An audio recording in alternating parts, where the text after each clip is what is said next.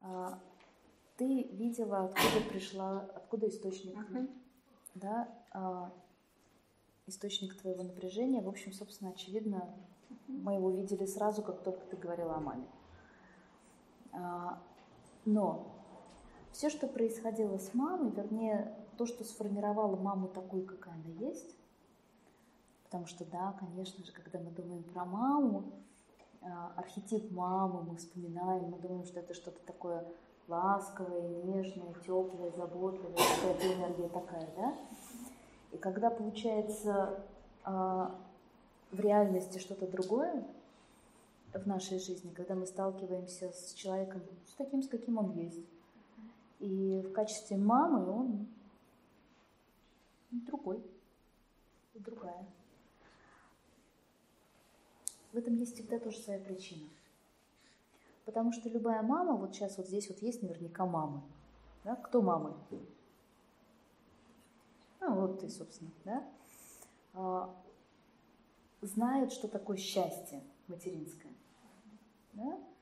Когда ты с открытым сердцем, когда ты вот с этой лаской, с, вот с этой нежностью, вот с этим пониманием, принимая ребенка таким, какой он есть, э, без желания контролировать, доминировать, насилие и так далее, и так далее. Правда ведь?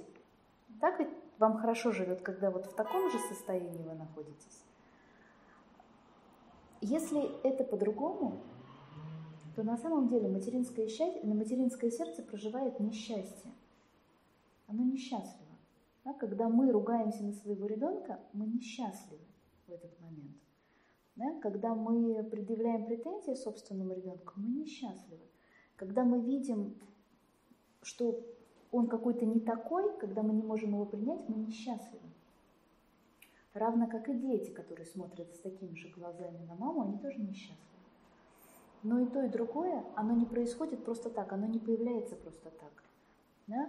То, что мы сейчас видели, это э, Оля, которая была представителем этого напряжения, когда ты встречалась с мужем, который никак, никакого отношения не имел, казалось бы, э, к твоей системе, в конечном итоге встала в историю про бабушки и даже раньше, да, потому что люди, которые были, еще другие представители, которые были вокруг прабабушки, это были те, кто э, был до этой истории, то есть была еще раньше история.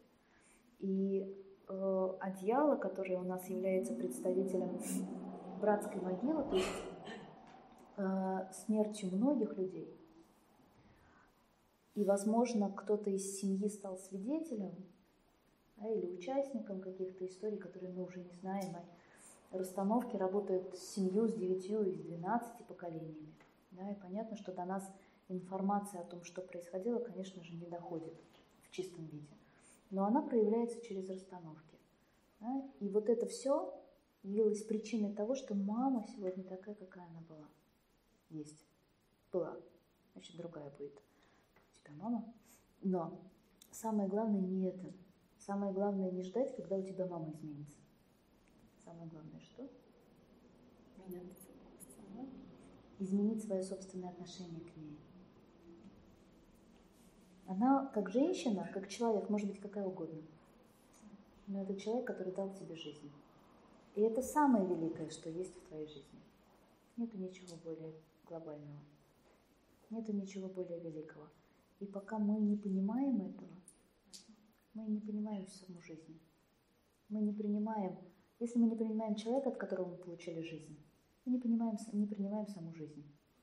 И поэтому мы делаем все возможное, чтобы от нее отказаться, чтобы ее саботировать, чтобы быть в эм, контрпозиции, чтобы быть в конфликте с самой жизнью. А это значит с людьми, с близкими и так далее. Видишь, как все как, как снежный ком здесь схватается, цепляется за одно за другое. Видите, о чем поразмышлять